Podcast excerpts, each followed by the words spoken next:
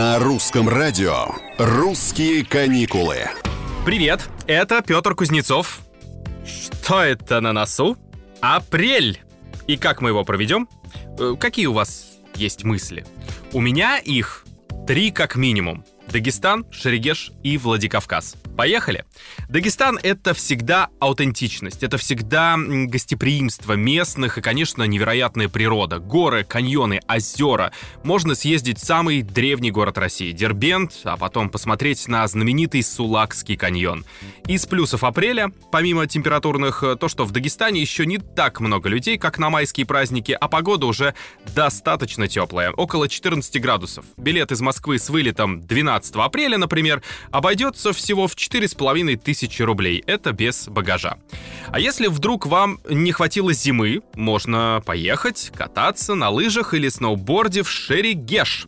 Сезон на горнолыжном курорте длится до мая. В апреле там будет около 5 градусов тепла.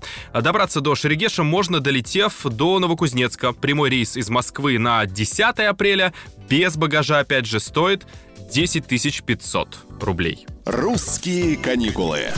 Третье. Апрельское направление – Владикавказ. Там в это время уже настоящая весна. За несколько дней можно изучить город, вдоволь наесться осетинских пирогов и съездить в живописные горы. До Владикавказа много прямых рейсов из разных городов России. Из Москвы лететь 3 часа. Билет обойдется вам в 5400 рублей без багажа с вылетом 10 апреля.